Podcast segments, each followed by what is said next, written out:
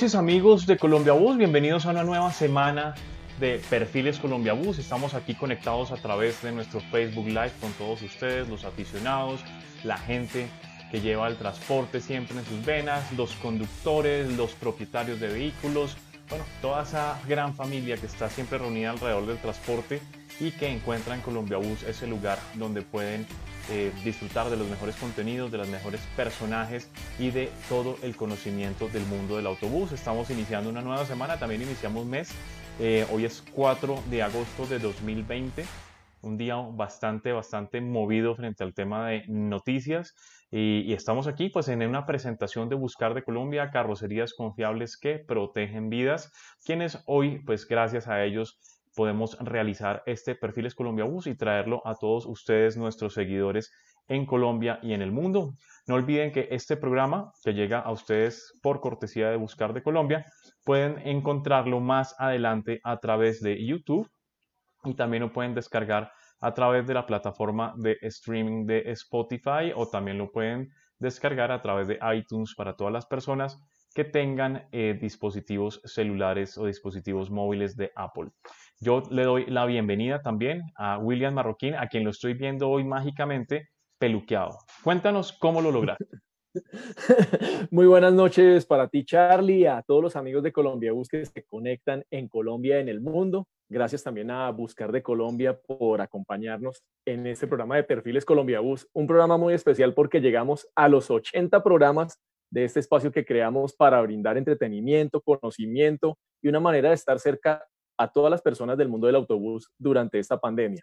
La peluqueada, pues, después hacía falta porque ya la gorra no encajaba bien, ya lo que uno se colocara para mantener el, la forma no servía. Sí, no, no te preocupes que no es que yo ame vivir de gorra, sino que la gorra me evita peinarme, entonces eh, por eso aparezco con un patrocinador diferente cada noche. Hoy estamos por cortesía de Colombia Bus, pero también estamos cortesía de Buscar de Colombia, quienes eh, nos sorprendieron esta semana porque entregaron una muy bonita flotilla de vehículos eh, que van, ya, ya vamos a sacar la imagen, ya espérenme un segundito, eh, esta imagen, porque entregaron una lindísima flotilla de vehículos urbanos que van a servir en el departamento de Nariño, sobre chasis Chevrolet NQR, ¿no? ¿Qué, modelo de vehículo es este, Will?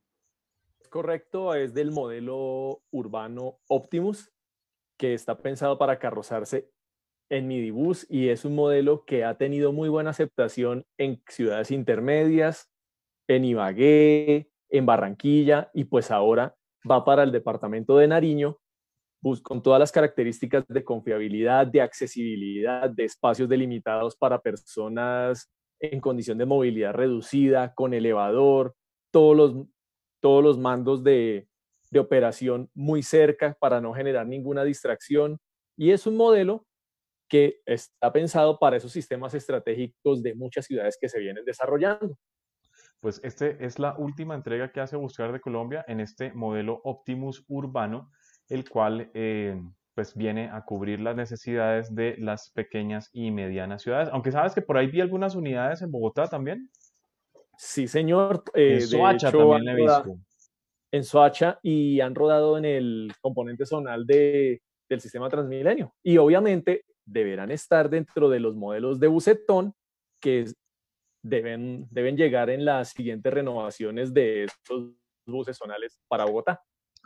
Pues sí, mi Will, este es eh, esta entrega que hace Buscar de Colombia. Ahora pasando rápidamente a hacer una pequeña revisión en www.colombiabus.com.co, que siempre les trae a ustedes las mejores noticias del mundo del autobús. Pues tenemos por acá la última noticia que está aquí cargada en nuestro portal y es que Marco Polo acelera su alianza comercial con Dunlop. Es correcto, tenemos varias noticias. Esa es una de ellas donde a través de, en Brasil, han establecido una alianza, ya venían con la proveeduría de llantas para algunos modelos, para los volares, y ahora lo van a hacer a través de todo su centro de distribución, todos sus asesores, van a permitir ofrecer los eh, un modelo que es el SP320 para midi bus y para los buses grandes. También tenemos otras noticias, por ejemplo, la orden de PDL, el carrocero holandés, recibió una orden adicional de 70 buses híbridos del modelo Citea, que combina el generador eléctrico Siemens con un motor Cummins de cuatro cilindros de bajo consumo y función de apague, encendido y apagado que ayuda a economizar combustible. Hay que en Bélgica, ¿me escuchan? Sí, sí, sí, dale, dale adelante. Hay que recordar que el operador que lo va a recibir es el operador de la región flamenca de que es uno de los más grandes empleadores de ese país, que atiende toda esa zona de la región de Flandes, con ciudades, varias de las ciudades más bonitas de Bélgica. También tenemos, entre otras noticias, el pedido de 20 trolis que va a realizar Solaris en Rumania, en la ciudad de Piesti, una marca que se viene posicionando muy bien en ese país. Tenemos los desarrollos que va a hacer Volkswagen, camiones y ómnibuses, eh, junto a CPLF de Brasil, para invertir en proyectos de electromovilidad, desarrollar infraestructura de recargas y todos los análisis de factibilidad que se necesitan para incorporar nuevos modelos con tecnologías eléctricas. También la nueva cara del bus Sigma, que se produce en, México por parte de AICO, que tiene recordación aquí en Colombia porque ha rodado dentro del sistema zonal de Transmilenio. Los ladrillitos que no nos gustaban les cambiaron el frente. Pues han recibido varias actualizaciones y esta es la última que inicialmente se presenta con, chasis Mercedes-Benz, pero hay un tema muy importante y es que no es la protética, hicieron un rediseño del sistema estructural y lograron ahorrarse media tonelada de peso con esta nueva versión. Bueno, aspiramos que así no solamente se vea liviano, sino que sea liviano, porque generalmente se nos veía bastante pesado al ojo el Tigna de Aiko con ese chasis Bluebird que, se, que rueda aquí en Bogotá. Esta y muchísimas noticias más del mundo del autobús no se las pueden perder. Simplemente es que ustedes ingresen a www.colombiabus.com.co donde todos los días estamos actualizando con las últimas noticias. Además te tenía una noticia, Will, para, para despistarte. Resulta que ya estoy averiguando y este website que lleva tan solo, ¿cuánto lleva al aire? ¿Dos meses y medio? ¿Tres meses? Pues lo arrancamos, oficialmente lo presentamos en mayo. Pues te cuento que ya está marcando muy buenos números, ¿sí? Ya lo estuvimos revisando allá en Alexa, ¿te acuerdas donde se revisaban? Sí. Y estamos en un ranking muy similar a las de páginas de busología latinoamericanas muy famosas. Estamos en un ranking muy bien, muy, muy, simpático. Ya aparecen estadísticas, ya aparecen números para hacer un sitio nuevo. Así que, y tenemos también muy buenos resultados con las impresiones y los clics en los anuncios que están en este momento en el sitio web. Bueno, Will, ¿quién es nuestro invitado hoy? Contémosle un poquito a la gente a quién invitamos hoy eh, día a Perfiles. Estoy hablando como lo esperan. Hoy día a Perfiles Colombia Bus. Bueno, hoy tenemos una persona que tiene los buses en su corazón, en su cabeza, que siempre muy inquieto por las formas, inspirado en delfines y cetáceos, y que ha hecho interesantes... no, que, se, inspiró en Diego Fernando Moreno para el diseño de autobuses, yo no, sabía eso. Bueno, no, las formas calarqueñas no, las de, las de Diego pero Fernando sí, Pero sí tenemos a alguien que ha estado involucrado en, en desarrollos también para transporte de pasajeros, ha estado en Hindú, en Andina, pero mejor que no lo cuente él mismo y por eso vamos a darle la bienvenida a nuestro gran amigo Alfred Castiblanco. Buenas noches, Alfred, bienvenido a Perfiles Colombia Bus. Buenas noches, muchachos.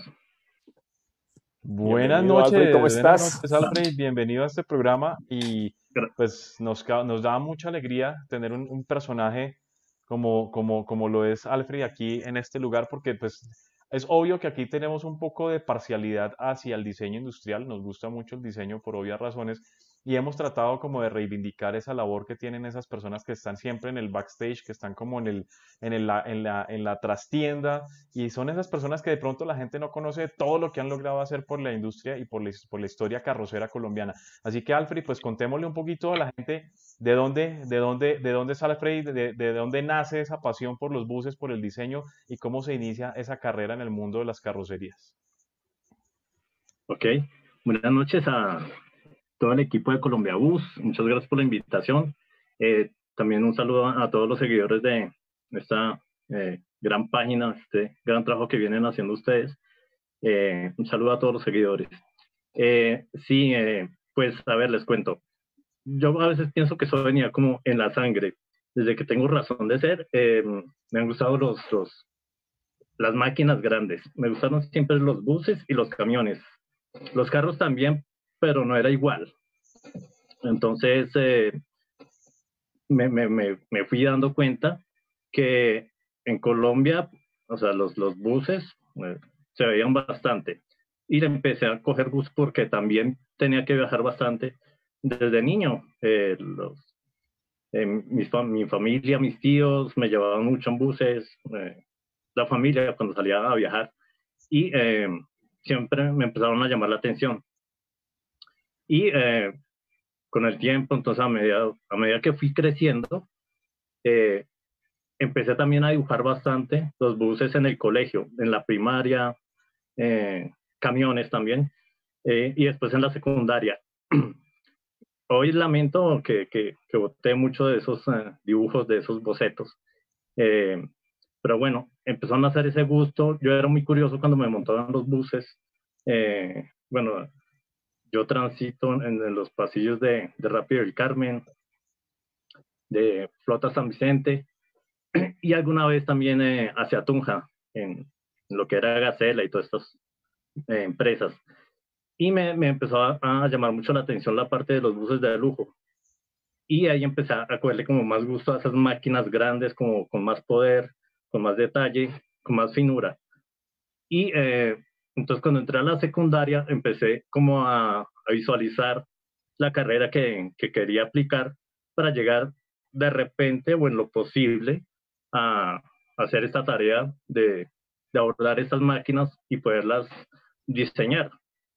Entonces, pues siempre fui consciente de que en Colombia no hacemos eh, vehículos de calle, o sea, para hacerme diseñador de, carros, eh, ni de camiones, pero sí fui consciente de que se hacían algunos buses a cabo, la mayoría, aunque muchos eran importadores también y estas cosas. Entonces empecé a proyectar la carrera y finalmente sí, eh, me decido por diseño industrial, que veo que es la carrera que, que tiene el hilo para, para llegar a esto. Y, y empezó, sí, hago la carrera y pues también con el, el detalle que, digamos que aprovecho eh, el punto de, de terminar la carrera donde aprovecho la tesis y eh, con esa excusa me meto y abordo casi que de frente el tema del transporte. Entonces es como, como, la, como el punto de, de, partida ya donde empiezo a hacerme como más oficial en este medio. Entonces aquí, sí, dime. Aquí hay un, aquí hay un tema que me gustaría tratar y es que eh, pues Alfred me lo encuentro yo en la universidad fuimos compañeros de universidad, estudiamos la misma carrera, nos encontramos con la misma pasión y el mismo gusto. Sin embargo, él pudo hacer una cosa que yo no hice y es que resulta que cuando uno estudia diseño y llega el momento de hacer las tesis, los profesores casi siempre lo guían uno hacia una necesidad que termina en un proyecto abstracto que al final uno ni siquiera sabe qué termina diseñando. Yo por lo menos arranqué con el concepto de competitividad y terminé haciendo un restaurante para domicilios, una cosa que yo nunca me imaginé que fuera a hacer. Pero Alfred tenía metido en la cabeza que él quería hacer un bus y al final salió con la suya y terminó haciendo un bus. Contémosle a la gente cómo fue esa rebeldía contra los maestros de yo quiero terminar diseñando este objeto y al final sacó adelante este proyecto que fue un autobús. Eh, ¿Cómo se llamaba ese bus? Que ya se me olvida. Integro. Integro, integro. Contémosle un poquito a la gente cómo fue esa rebeldía para sacar adelante el proyecto de diseñar un bus como tesis. Bueno, entonces cuando se, o sea, hubo un momento donde yo dije, tengo que tratar de trabajar en cosas que de pronto no le interesaran o le gustaran. Yo ya había hecho, y ahorita yo creo que van a pasar las imágenes, yo eh, como tres años anteriores en Biónica, yo ya había propuesto un bus concepto eh, en biónica se llamaba Bus Delfín, obviamente por esto de los cetáceos y la investigación que se hizo allí. Eh, bus ya, ya me había llamado la atención, pero dije, no, yo quiero llevar a cabo una propuesta para el transporte con algo aterrizado sobre algo que se pueda hacer diferente. Entonces, allí empecé a plantear la, la, idea de, de, hacer algo diferente eh, para el transporte intermunicipal, pero me enfoqué en los viajes de larga distancia precisamente porque allí estaba toda la parte de, lo que son los buses de lujo. Eh, la lucha allí, exacto, como contra la, universidad, contra los profesores, con, digamos, contra el status quo, fue que en principio yo lo tenía muy visualizado hacia, hacia lo que era el vehículo, el bus nada más. Incluso me alargué un semestre más donde yo cambié todo el enfoque y eh, llevé, la tesis a hacer algo más amplio y generar toda una experiencia de, viaje, desde que los pasajeros compran los tiquetes hasta que se bajan del bus. Entonces, no, no era solo el enfoque al vehículo, teniendo en cuenta que es el, factor clave de diferenciación, sino también toda la experiencia del, viajero.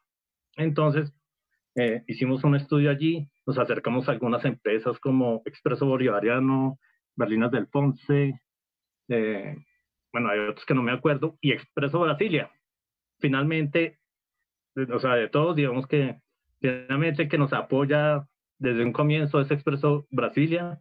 Aprovecho para dar gracias a, al doctor Mario Rodríguez Escayón, el, gerente de ese momento, y a mi amigo Héctor Fabio, em, que también nos apoyó mucho desde la gerencia de Bogotá para sacar el proyecto adelante. Pues, ¿en qué sentido? Necesitamos investigar mucho sobre los buses en ese momento.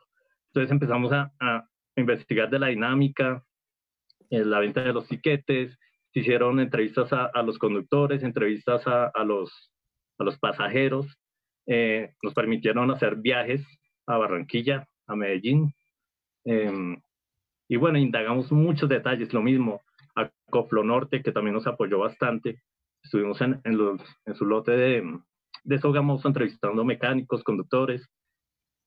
Y, bueno, todo eso nos, nos sirvió para llevar a hacer una propuesta más contundente sobre cómo debería ser un viaje eh, bien bacano para la gente y que todo estuviera como muy fielmente coordinado y que toda la experiencia fuera algo muy agradable, muy delicioso, que, que eso del viaje en bus no sea como algo que, que muchos sienten o perciben, eh, que no sea algo de quinta, o que no sea un viaje más y ya, o sea, no sea sentarse en una silla a comerse un resto de horas ahí sentado, cansado, sin hacer nada. En, en ese tiempo no había pantallas, eran o sea, no, no habían pantallas individuales y estas cosas. Entonces ahí se proponía una serie de, de juegos, de entretenimiento, de servicios, eh, unos tipos de, de etiquetes eh, por la web, o sea, de acuerdo a las edades, todas estas cosas, que hoy es lo que se está dando. Pero hay, aquí hay que hacer una claridad, ¿no? Es que ¿en qué año hace Alfred esto? Ah, bueno, sí, esto es 2004. 2004. Y es que aquí viene una cosa, muy, una cosa que si alguna vez la, hablamos, no sé si se puede hablar. Si no se puede hablar, Alfred me dice, cállese y seguimos. Me dice, dice como un amigo por ahí, dice, siguiente pregunta, querido periodista. Entonces, simplemente usted me dice. Y es que resulta que ese, ese bus que están viendo ustedes en esa tesis que desarrolló, eso hace año 2004, y resulta que en qué año salió el G7. 2009. 2009. Pero resulta que yo no sé por qué veo unas formas desde 2004 que se ven muy, muy, muy similares a lo que fue el G7, pero en esa época el G7 no existía. ¿Podemos hablar algo al respecto? Sí, un poquito, sí, sí, sí. Pues yo creo que tengo amigos por ahí, seguidores de Marco Polo, pues mi gente de Super Polo. Por acá lo están viendo. Sí, igual un saludo grande a todos. Eh, siempre he crecido eh, al lado de ellos. Em, sí, pues eh, yo tengo, siempre he tenido varias copias de, ese librito. Esta es la tesis. Entonces tallan los anaqueles de la universidad. Esa, tuve la, la osadía de prestárselo a, al que era gerente de turno en Superpolo en el 2005. no lo voy a nombrar, pero los que sabrán, ya sabrán de, de quién es y la tesis estuvo desaparecida por cuatro meses. Eh, como a los dos meses que yo fui a reclamársela, el señor no la tenía. y bueno, y, y a veces, y bueno, tuve la oportunidad de trabajar en Brasil, pero a veces pienso que, que algo más mío llegó a Brasil primero que yo. Pero bueno, excelente. Es la forma más delicada, es la forma más delicada de decir aquí hubo gato encerrado Nunca sabremos qué pasó, nunca sabremos qué pasó, pero lo que sí me consta a mí es que yo conocí esa maqueta y conocí ese proyecto y conocí ese diseño cinco años de que apareciera, antes de que apareciera cierto bus que nos gusta mucho, contiene unas formas muy, muy interesantes. Alfred, antes de que continuemos con nuestra entrevista, vamos a darle paso a William Marroquín, que William nos va a contar quiénes nos están siguiendo en este momento, quién está conectado a través de nuestro Facebook Live. Así que, Will, adelante con los eh, saludos de rigor. Claro que sí, porque tenemos bastantes personas a quienes debemos darle la bienvenida. Varias de ellas lo están viendo desde Brasil, como Sil Sirlene, Fernando Santofinio, William Verdugo.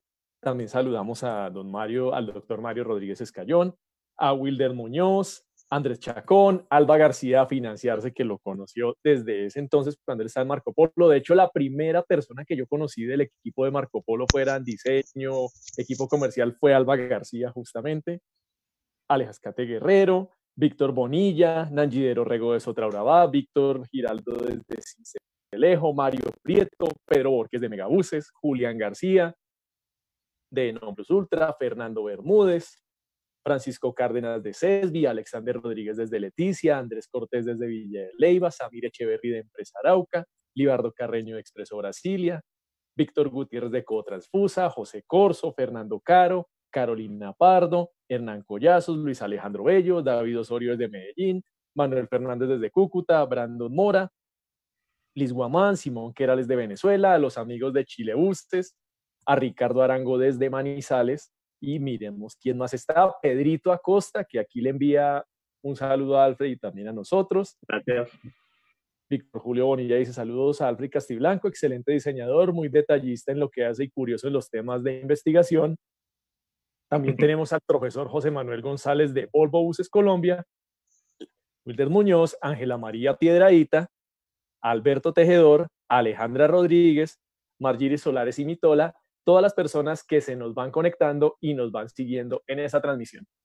Bueno, Will, eh, vamos a seguir entonces hablando con Alfred porque ya supimos, nos toca, hay algunos temas que nos toca resumirles un poquito porque es que hay mucha historia con Alfred, así que ya sabemos cómo fue esos inicios de esa, ese gusto por, por los buses que se inicia de Flota San Vicente, de los vehículos habaneros, de todo este asunto. Luego entra a la universidad, estudia en la Tadeo Diseño Industrial, contra la corriente hace una tesis sobre buses y bueno, ¿cómo termina Alfred trabajando con la industria carrocera? Bueno, entonces, eh, pues salimos de la universidad como, como buen universitario desempleado Eh, y yo estaba tratando de hacer contactos con Duitama para, para ocuparme en alguna empresa. Eh, y por temas de la tesis, yo he hecho investigación a través de Induo, de Superpolo y de JGB. Había conocido sus plantas de producción. Eh, con, digamos, no sé, con la buena coincidencia de que en Induo están como reorganizando el equipo de ingeniería y me, me llaman para ser parte del equipo, pues obviamente las entrevistas y todo esto y se pasaron. Y eh, nos invitaron a ser eh, parte de un nuevo equipo de ingeniería. Entonces, como, eso es como eh, la, entrada al sector carrocero. allí se hicieron unas cosas pequeñas, de unas mejores de, de, un modelo que, que, lanzaron ellos en aquella, en aquella ocasión. se hizo un prototipo que nunca salió a la calle. ahí duramos poco tiempo y a los uh, como hacia los ocho meses o al año, eh, entró a Superpolo en el 2005. A mediados de 2005 entró a Superpolo. Y allí pues empezamos la carrera. Es una, digamos que Superpolo uno empieza a aprender mucho más en la parte técnica, ingeniería de los carros. y em, eh, ahí el ambiente era excelente en esta parte del sur y esto. Eh, aprendimos, eh, nos mandaban a hacer mucho detalle de, partes pequeñas y después le van soltando a uno más de acuerdo al, conocimiento, ya después carros casi, digamos, semitotales, y siempre acompañados por, por un ingeniero senior. Eh, y al poco tiempo, en el 2000, terminando 2006, me invitan a, a, irme a Marco Polo Brasil. Entonces, ¿qué pasa allí? Eh, en ese tiempo Superpolo sacaba el modelo Temple, ¿no? Y ingresaba el nuevo modelo que iba a reemplazar el, el, temple, que es el, el senior. Bueno, para los que conocen los modelos, el nuevo modelo que traía Marco Polo totalmente diseñado desde Brasil y eh, toda la información venía en un nuevo sistema, en, en, un nuevo software y digamos que organizada en un nuevo sistema que diseñaron ellos allá. Y eh, pues no sé, eh, miraron, no sé, evaluaron y pues vieron que de pronto yo era la persona más idónea para ir allá a trabajar un año con ellos y generar toda la información de estos vehículos sobre diferentes chasis, tanto para bus intermunicipal como para urbano, y eh, generar la información allá y enviarla aquí a Colombia para que mis compañeros eh, hicieran las, las, adaptaciones necesarias y eh, sacar los productos. Luego volví para 2008, ahí se sacó el modelo Micro Senior, ese que están mirando es la Senior, exacto, esto salió en 2006. Y en 2008 sacamos acá la, la, la, Micro Senior. La lideré yo, pero siempre digo que estos son trabajos en equipos, esto no es que uno solo. Igual, pues, eh, están, están siempre los supervisores, eh, los directivos. Haciendo, haciendo, una salvedad, Will, eh, Will, Will no, sino Alfred, perdón. Alfred. Y es que, y es que las, digamos que la senior que vino a Colombia era prácticamente la senior brasilera. Tengo yo esa, esa percepción diferente a lo que ha pasado después con la New Senior y toda esa cosa que son un, vehículo muy de acá. De nosotros la senior sí era prácticamente la misma que había en Brasil, pero el micro senior fue un modelo que jamás existió en Brasil. Exacto. No, el microsenio, eso fue una idea de, de, de, uno de mis jefes, el, el que era ahí el, el, gerente de ingeniería de ese momento, Marcelo Campos, de Brasil. Y a él se le ocurrió que hiciéramos ahí algo diferente basados en unos modelos que ellos tienen allá, otra marca que se llama Volare. Y, eh, o sea, de hecho, mucha gente no apostaba a esa locura y finalmente fue un éxito. Creo, o sea, el carro creo que el carro es el modelo más antiguo que tiene ahorita Superpolo en, el, en, su, en su brochure. portafolio, sí. En su, portafolio. Entonces se montó sobre un modelo de chasis Nissan TK 55.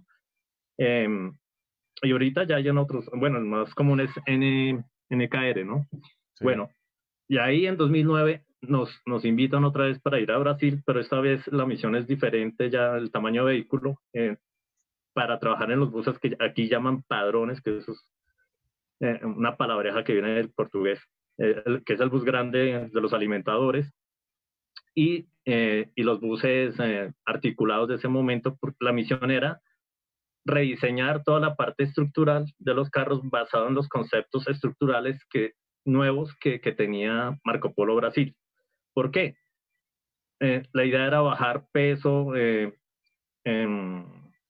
eh, que estandarizar procesos y pues tenemos que ir a, a, diseñar los carros que necesitaban para Metrolínea, ¿sí? Son los de Bucaramanga. Sí, los correos. Sí, eso. Entonces tenemos que sacar la información para fabricar esos carros basados en esos, en esos nuevos conceptos constructivos. O sea, no eran los de siempre, no eran los que se manejaban acá, ni los que traía Brasil normalmente, eran unos conceptos totalmente nuevos. Entonces allá estuvimos eh, medio año de 2009 sacando esa información. regresamos aquí. Y ahí terminamos la tarea en, en 2009. Y en 2010 tengo la experiencia de entrar a Baños Brasilia. Ahí también trabajamos alrededor de ocho meses con, con, con los segundos Santillán. Y ahí, digamos que la tarea grande que se hizo, eh, pues, además de, de, algunos eh, detalles de diseño, fue que hicimos la negociación para que Baños Brasilia se volviera el proveedor de, de los baños de Superpolo. Y así es que Baños Brasilia ingresa a ser, eh, empezamos con el modelo del, en ese momento, del Paradiso G6. Sí, ya estaban rodando aquí. Sí. Y pues después ya le empiezan a pedir para las bucetas y eso, y ahí es donde eh, Baños Brasilia y San Segundo Santillán empiezan a ampliar todo ese eh, negocio que él tiene. Pero me imagino, me imagino que gracias a esa negociación, me imagino que hoy en día Alfred Castiblanco, pues, eh, tiene una isla en Barú, me imagino, que tiene, tiene un yate y tiene todas esas cosas, pues me imagino que fue supremamente recompensado por el señor Santillán. pues, bueno, eh, Aquí ese es otro tema, ¿no? Las empresas y el De eso vamos a hablar un poquito más adelante.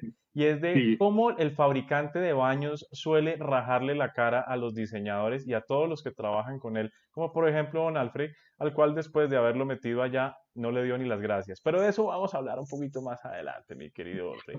Will, vamos con los comentarios de los seguidores a esta hora en nuestro Perfiles Colombia Bus de la noche a hoy, con un gran personaje, diseñador, eh, curioso, porque esa es la palabra para el curioso, él desbarata un balín. Vamos adelante con comentarios, mi querido Will. Es, correcto. También saludamos a Fabio Santoya de Automotores La Floresta, a nuestro amigo Jairo de NGV Motori, a quien esperamos en este programa, ya lo estamos contactando. A Gina Morales, que nos dice, me alegro de ver que estás disfrutando de tus diseños. Ángel Vinuesa desde Ecuador. Juan Pablo Casallas, que le dice, felicidades diseñador, excelente experiencia. Por acá también Ángela María Piedreita le reconoce todo ese trabajo y todas las personas, por acá también nos dice Víctor Giraldo, primera transmisión que ve desde el inicio. William Verdugo pregunta, ¿con qué herramientas de software suele trabajar Alfred o con cuáles se siente mejor? Yo trabajo con, eh, yo parto casi siempre las ideas a mano. ¿sí? Pueden ser básicas o que yo profundice más la exploración. Y después, cuando yo manejo forma, manejo rinoceros. Rhinoceros eh, para mí es como de los software incluso globalizados para manejo de formas automotrices. Eso en cuanto a forma. Y en cuanto a estructura, sí, eh, pues desde también desde que lo aprendí en, en, en Superpolo y Marco Polo, eh, SolidWorks. SolidWorks me parece que es el más estándar. Ah, bueno, eh, me olvidaba, AutoCAD. AutoCAD pienso que es el, el casi como el papá de, de los software. Desde inicia la base de, de cualquier construcción no solo de vehículos, sino para mí cualquiera. Bueno, ya tuvimos, ya tuvimos entonces noticia al respecto. Em, sabemos de, ese paso por Superpolo, paso por Baños Brasilia. Leo, ¿qué pasó en la historia, en la historia de construcción eh, de autobuses y de autopartes de Alfred? ¿Qué vino después de eso? Bueno, después de eso, eh, digamos que inicié como independiente en ese, en ese, que es como casi tirarse un paracaídas en este país. Además que el concepto de freelance aquí no, no, no, no, no, se conoce, ¿no? ¿no? es como estar en Europa o Estados Unidos. Esto es de, prestar servicios profesionales. Eh, y aquí tenemos la oportunidad, eh, ah, pues, de hecho, gracias también a, usted, Charlie, eh, de hacer la conexión con Carrocería Sandina de Cali. Y ahí empezó la experiencia también en, en Carrocería Sandina, donde también se armó un grupo interesante de personas eh, para tratar de sacar unos, unos vehículos adelante. Y ahí tuve la, también la, la, oportunidad de aportar con algunos vehículos urbanos, Inter, y bueno, y lo de siempre, hacer cositas o cosas que, que a veces no se han hecho. Mucho de, de, mi, de mi identidad es a veces atreverme a hacer cosas que de pronto no se han hecho, ¿sí? Eh, eh, sobre todo en, en, empresas donde, donde el status quo está muy sentado. Y exacto, entonces allá creo que era la primera vez que se rompió un chasis atrás para hacer una bodega pasante en una minibuseta. Eh, también hicimos un modelo Volkswagen sobre urbano y también trabajamos en el rediseño de, no, eso fue el diseño, de la parte frontal eh, del ingreso para la FRR eh, con puerta adelantada. Y pues se mejoraron también tema, un problema que había ya con, con las con puertas de bodega y estas cosas. Eh, y bueno, fue un trabajo interesante. Mm, me salí porque ya me sentía, casi siempre que me siento en una empresa que, como que esa cosa no anda, yo a veces me hago para un lado y, sigo el camino. Igual ahí está independiente y eh, tuve la oportunidad, bueno, he trabajado siempre de cerca con unos amigos de una empresa eh, llamada Macitec, que ellos hacen piezas eléctricas, ya sea por mantenimiento o, o, o nacidas del producto, donde yo los complemento con mm, pequeñas partes mm, metálicas o desarrollos muy especiales. Entonces ahí empezó como esa aventura donde yo empecé a desarrollar desde cosas muy pequeñas, sí, que se acogen con una mano y donde van otras partes para que los buses funcionen, funcionen hasta, hasta hoy que ya, pues gracias a Dios, podemos sacar un bus como fue lo último que se hizo hoy, pero para no perder el hilo cronológico, eh, en, en 2015, bueno, duramos 2011, 2015 más o menos, independientes. Empezamos un proyecto con, con una familia que quería empezar una carrocería. Eh, y bueno, eso quedó parcial, quedó detenido porque sí, ellos no, no, no, querían como invertir más en el momento. Y pues regresamos a Superpolo en 2015, terminando 2015, eh, entramos otra vez a, a Superpolo por invitación de, de alguien que llegó aquí de Brasil. Entonces, aquí se empieza una tarea, ingreso al equipo de calidad. Y, pero aquí no, no se hacía una tarea de auditor normal, sino era una, una tarea más íntegra de, de abarcar y mirar todas las mejores, todas las mejoras posibles a lo largo de la cadena productiva en problemas mm, grandes, eh, o sea, que, que como que se habían tratado de solucionar y no habían podido. O problemas también recurrentes eh, con, con, temas de postventa de los vehículos. Entonces ayudamos a solucionar bastantes inconvenientes que, se, se, tenían en los carros en diferentes modelos, eh, como la New Senior, el G7, eh, Micro Senior también. Y bueno, se, se, hicieron unos buenos aportes ahí. Eh, siempre he trabajado en equipo. Y uh, como yo duré aquí como dos años, dos años y medio, y como al año hago el paso, me invitan a ser parte del equipo de, de diseño dentro de ingeniería. Y aquí eh, hacemos el aporte con el primer bus eléctrico que carroza Super Polo sobre una, un chasis eh, B y D. Y se sacaron dos unidades de este, de este vehículo. Fueron unos prototipos donde se experimentó mucho en la parte de diseño. Aquí Superpolo experimentó en, en materiales, en, acabados, en colores. Eh, o sea, se hizo una exploración de, de adhesivos, o sea, para, estamos mirando, estamos, era, era como un laboratorio para mirar si hay unas cosas se podían eh, ingresar a la línea y dejar como estándares dentro de los productos que ya existían o nuevos, o si definitivamente no, no los íbamos a tener en, cuenta. Entonces ese laboratorio sirvió para lo que hoy incluso dan las, las, mezclas, las combinaciones que tienen los actuales vehículos de, de, de Superpolo, con las bucetas del G7, que tener el, el, el piso estilo madera, eh, y toda esta, toda, toda esta gama de, de los colores, eh, sí, de los acabados internos. Eh, salieron esos dos buses y después también participamos en el rediseño de, de modelo que se llama el New Senior 800, que es la buseta más alta de New Senior, donde también se le condiciona lo que ellos llaman un tuning. Ah, el carenaje para el que carenaje. como G7. El carenaje de la parte del, del techo, sí, la, la, la, curvatura de techo para que no se vea plano. Exacto. Pues en el, en el bus eléctrico, no sé si ya pasó, Ahí también es tan rápido que ya pasó. Sobre todo porque el eléctrico.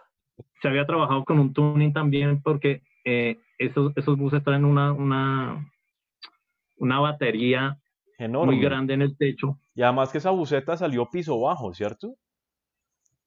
Sí, por eso. tocaba mandar las baterías para arriba, para el techo. No, en el chasis, en el BD, él traía una zona de, baterías en la parte posterior y traía otra adicional que tocaba ponerla en el techo obligatoriamente, eso no había de otra. Entonces, para disimular visualmente, eh, pues e, e, ese peso que se iba a ver ahí, o sea, por más que uno le pusiera una cubierta ahí, tocaba disimular eso, entonces eh, se hizo un, un, tuning, sí, carenaje, un carenado. allí, que, que lo disimula bastante. Y pues después pasó la tarea también, pero con la, con la con la New Senior 800, donde se trabajaron también ahí todo el tema de, de, gama de colores, de definiciones de, Se estaba haciendo un trabajo interesante allí, incluso se iban a cambiar conceptos de las sillas, eh, colores, eh, formas, se iban a trabajar cosas, pero bueno, allí, eh, bueno, un momento donde yo dije, bueno, parto porque aquí ya no voy a, a seguir aportando más. Bueno, Will, vamos con preguntas de nuestros seguidores porque estoy, los estoy viendo muy interesados en el conocimiento de Alfred, así que respondamos algunas de esas preguntas. Bueno, claro que sí, también eh, seguimos con saludos. Julio César Bustro Ignasi le manda saludos a Alfred. Samir Echeverri dice, algún día tendré una casa rodante al interior de un bus para recorrer toda Colombia y el diseñador saldrá de acá. Aquí están seguramente los dos que se la van a hacer. Y súmale a César Hernández, que es el otro duro de las estructuras. El, del diseño estructural, ¿cómo no? Exactamente. Y, ahí sale, y moldeada por, y, los modelada por Pedrito Acosta. Y listo, ya tenemos lo que se necesita.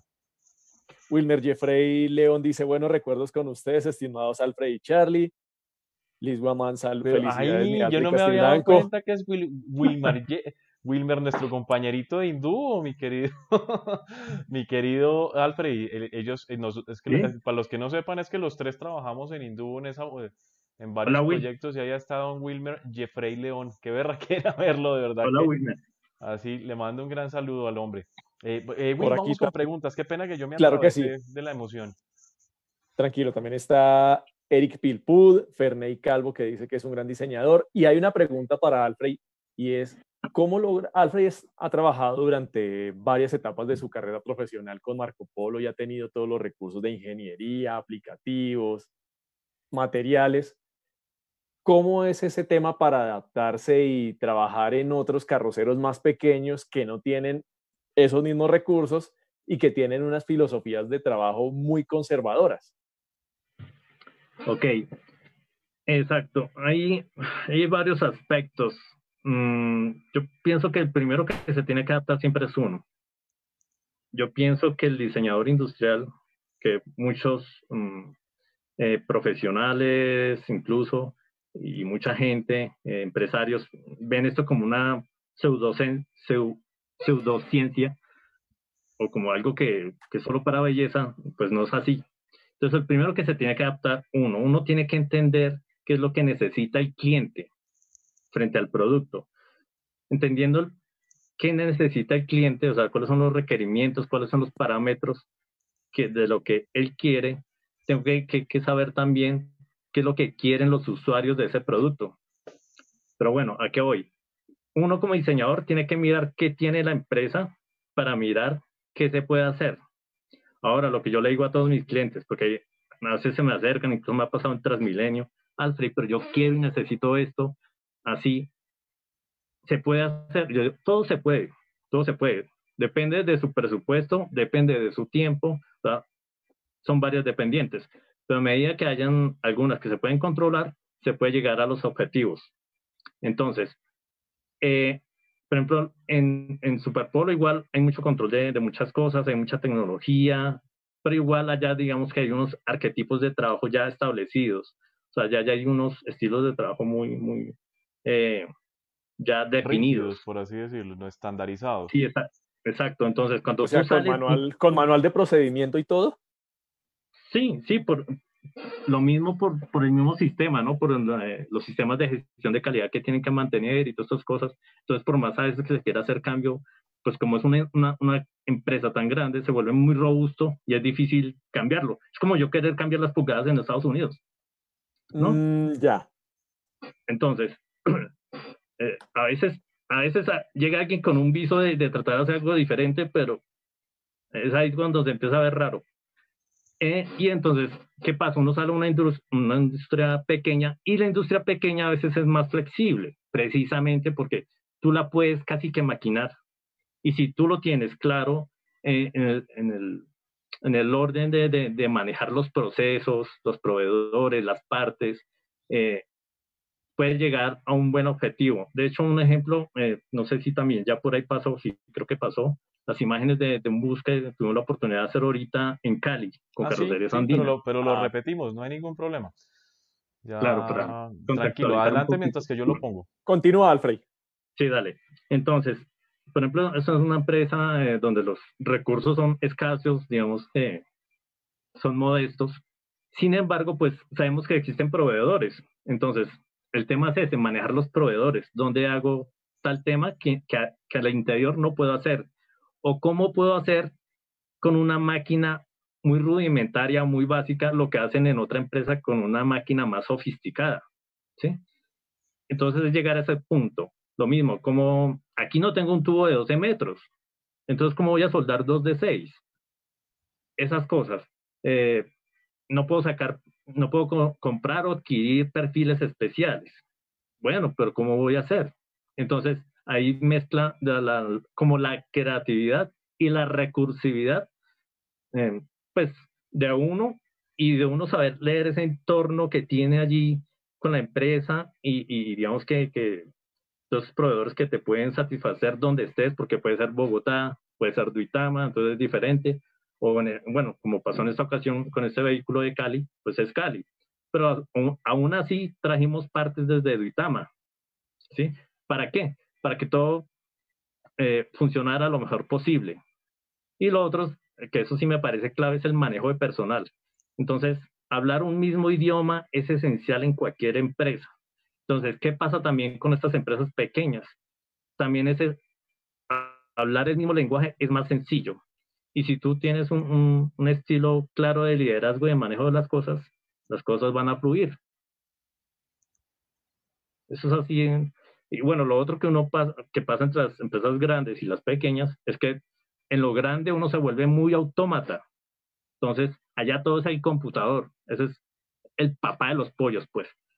Entonces, allá hay gente que se olvida de cuánto es un metro, de cuántos son 45 grados. Entonces, todo se, lo dejan al computador. Y hay gente que sale de ahí y no sabe cuánto es algo que, que, que yo lo debo ubicar espacialmente, porque uno finalmente es un ingeniero, un arquitecto de, de algo de espacio. Entonces, hay gente que, que allá diseña, pero no sabe lo que tiene dentro de la pantalla, no sabe qué le va a hacer afuera. Y uno ve una mano de embarradas, pero después se entiende por qué. Y es bonito salir a la otra industria, y yo sí invito a la gente que a veces está en, ese, en, ese, en esa zona de confort a despegarse un día y ver, porque el reto no está adentro, el reto está afuera. Y ese reto es exacto lo mismo, crear los clientes, que te, adquirir un respeto, eh, que vuelvan a ti, esas cosas. Y pues bueno, gracias a Dios aquí se ha logrado. Bueno, Alfred, vamos a entrar ya en la recta final de Perfiles Colombia Bus, agradeciendo muchísimo la presencia y, este, y esta intervención que ha sido obviamente muy interesante, que hay muchas personas conectadas y que se ve que les llama la atención lo que se está conversando esta noche en el programa. Y es entrar en modo COVID, como lo hacemos todas las noches en el programa, y no es para preguntarle a Alfred cómo le ha pasado la pandemia, porque me imagino que le ha pasado igual de aburrido que el resto. Menos de la gente que ve perfiles. La gente que ve perfiles de 8 a 9 se divierte mucho. Pero vamos a hablar es de, desde el diseño industrial, desde esa iniciativa eh, que se tiene de conocimiento técnico. Eh, ¿Qué está proponiendo Alfred en tiempos de pandemia? ¿Qué se puede hacer? ¿Cómo se puede llegar a aportar al transporte eh, de, de pasajeros en Colombia para que se active y para que se aumente esa capacidad para que entren a operar inmediatamente? Bueno, Charlie y William y nuestro querido público y seguidores, eh, durante el mes de, de, abril y marzo, bueno, desde que entramos en cuarentena obligatoria y todo esto, y después de mirar pues todo lo que pasaba en el mundo y cómo estaba pasando esto en el país, y mirar cómo, cómo eh, el, el tema del transporte se iba a tener que disminuir y casi que arrinconar contra una pared por todo esto que está pasando, pues empecé a, lo de siempre, a, pensar y a mirar, bueno, ¿qué podemos hacer para, para de pronto eh, proponer una solución? Eh, como alguna vez lo decía ah, Ángela Barrera. Y bueno, no porque lo dijera ella, sino antes ya veníamos trabajando en, en pensar ideas y eh, pues estuve pensando estuve pensando en dos ideas. Una de las ideas fue este tema de las tres filas en los buses para adaptar los carros así, pero pues es obvio que, que, que pasar un vehículo estándar a, tener tres filas, eso es un trabajo muy grande y, o sea, y pues finalmente cuando haya vacuna, pues sí, como que es, es, muy engorroso. Y no, solo es, y no solo eso, yo me puse a echar metro y el pasillo no da, ¿o sí da? da muy justo, da, da justico. Ese es un tema, antes, antes que avancemos, así nos, nos alarguemos un tricito en el programa, pero a mí sí me gustaría eh, que diéramos claridad, porque veo mucha gente que ve ahorita los últimos buses que han sacado, que con tres filas de asientos, y ay, todos corramos a salir a meter el asunto de las tres filas de asientos, porque eso es lo trendy, pero espérese un momentico, un momentico. Primero que todo, ¿cuánto vale el juego de silletería nuevo para el bus? ¿Cuánto vale volver a acomodar los rieles del piso? ¿Cuánto vale volver a acomodar la madera del piso? ¿Cuánto vale reacomodar las lámparas luz aire del vehículo? Y lo otro que es muy sencillo, el vehículo tiene aproximadamente en Colombia 2 metros con 50 de ancho adentro.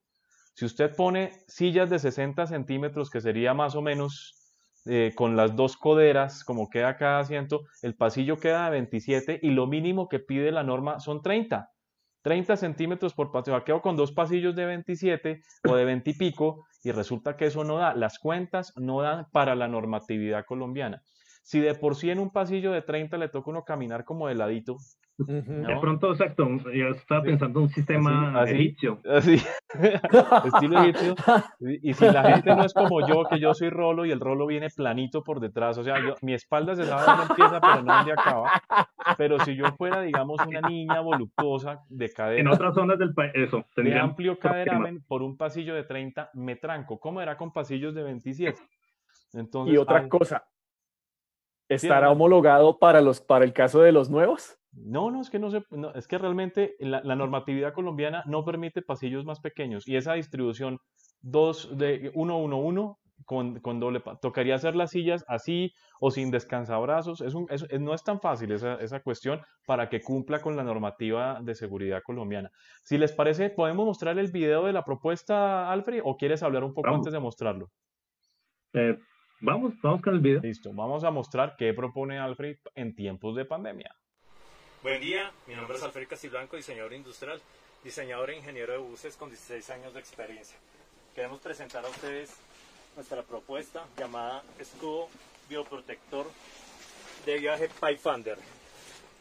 Es un sistema complementario a los protocolos de bioseguridad para el transporte de pasajeros por carretera en medias y largas distancias especialmente. Como podemos ver, Acá las personas quedan blindadas por todos los francos, los diferentes lados. Por los lados, por adelante, por detrás. ¿Cuáles son los objetivos de este sistema? Llevar el 100% de la ocupación. Es un sistema fácil de instalar, fácil de usar, fácil de limpiar y fácil de desinstalar. Entonces podemos ver que las sillas pueden operar normalmente Incluso en caso de una emergencia también podemos salir rápidamente. Y además de eso, este material es un material que es inocuo, inífugo, lo que eh, garantiza eh, los riesgos, minimiza los riesgos en caso de un fortuito. Muy amables. Buen día. Bueno, este es el, este era el video que estaba presentando la propuesta, la propuesta de Alfred Em, y bueno, ¿cómo se le ocurre a Alfred este asunto? ¿En qué estado está la propuesta? ¿Qué falta por eh, pulirle al asunto? Y pues, ¿cuál sería como la evolución de la misma? Bueno, entonces, mirando que ese tema de las tres filas era un problema complejo, pues empecé a, discernir en qué otra cosa se podría hacer más amable más sencilla eh, para, para, los buses, o sea, y, pensando más en, que lo tendrían que montar y posiblemente desmontar o hacer y después deshacer, porque una vez que haya una vacuna o una solución para este tema, pues eh, digamos que, que, el mundo puede seguir como lo conocemos en general. Entonces, eh, empecé a, a, pensar cómo cada pasajero podría estar protegido por todos los lados, o sea, por los lados, por adelante y por detrás. Eh, ir, digamos, de una manera, entre comillas, tranquila, disminuyendo la, posibilidad de contagio, sabiendo que eh, en un viaje de medias y largas distancias, que estamos hablando de viajes de seis y más horas, o de cuatro horas, o sea, yo hago siempre el ejemplo Bogotá-Medellín y alguien se me baja en Honda, o Bogotá-Cali y alguien se baja en Ibagué, entonces dije, bueno, ¿cómo manejar eso y que los buses puedan llevar más ocupación o el 100%? Entonces, pues eh, empecé a pensar en, esta estructura, eh, echarle cabeza, invité a un amigo, a Juan Pablo, que le agradezco mucho la, el apoyo. Eh, él aportó muchas ideas y digamos que empezamos a, pues también quiero aprovechar para agradecer a don Carlos Galindo, a, la gente de Coflo Norte, a un Felipe Cardoso, a un Rogelio Cuadros, a un Fernando Rincón, por darnos la oportunidad y prestarnos un vehículo para, para, empezar a hacer las pruebas y empezar a, desarrollar la idea, porque es que el tema en esto no es, no es que yo me voy a un computador y ahí lo voy a desarrollar. Es, en esto de los vehículos es complejo hacer eso. Entonces nos fuimos a, al, al, al, vehículo y ahí empezamos a mirar, a desarrollar las, las ideas. O sea, eso duró dos meses en total el desarrollo. Y bueno, llevamos una propuesta que es la que vieron, donde finalmente tenemos todo eh, montado y todos quedan eh, dentro de una especie de cápsulas. Eh, la idea es acá que, pues eso es fácil de montar en los buses, fácil de desinstalar. lo pueden limpiar fácilmente con alcohol o con agua jabón. incluso uno estando, o sea, como pasajero, pues yo lo puedo aplicarle alcohol, entonces no es difícil, o sea, si yo veo que alguien que, en el otro lado ya, en la cápsula adyacente, pues eh, puedo eh, alzar mi, mi, cierre y eh, le, le, le, aplico alcohol y paso por allí, si es que de pronto sentí que, que, que el señor de allí iba de pronto era un asintomático y estaba tosiendo y estos temas.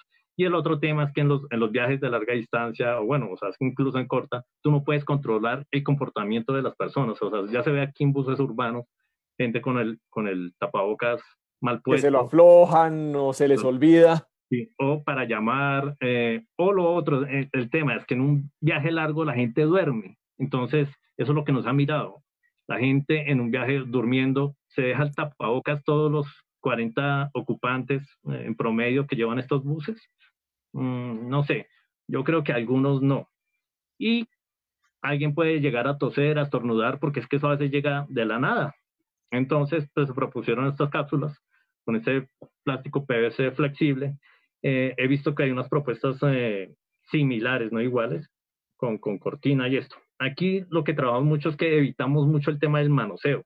Entonces tú no tienes que estar, tú solo coges tu cierre, le puedes aplicar alcohol en cualquier momento y evitas esas cosas. Entonces, trabajo mucho en esa dinámica. Eh, en cuanto a porcentaje de, de, de, estudios, ya está estimado un, costo aproximado y ya también se ha, se ha mirado toda la parte de industrialización del producto, ¿sí? que como los, lo que les digo, les, decía antes, el diseñador tiene que trabajar mucho en la, la parte creativa, que es como primer ejercicio, pero también tenemos que trabajar en la industrialización. Entonces aquí también eso tiene analizado todo para que eso vamos a suponer que funciona, vamos a suponer que lo aceptan. Eh, o sea, ya tenemos estudiado, pues, cómo se podría hacer, por ejemplo, para que nos digan, sí, necesitamos eh, cinco carros en un día o 20 en una semana. Sí, a la hora que eso se vuelva masivo. Entonces, sí hemos pensado en, en cómo trabajar en eso.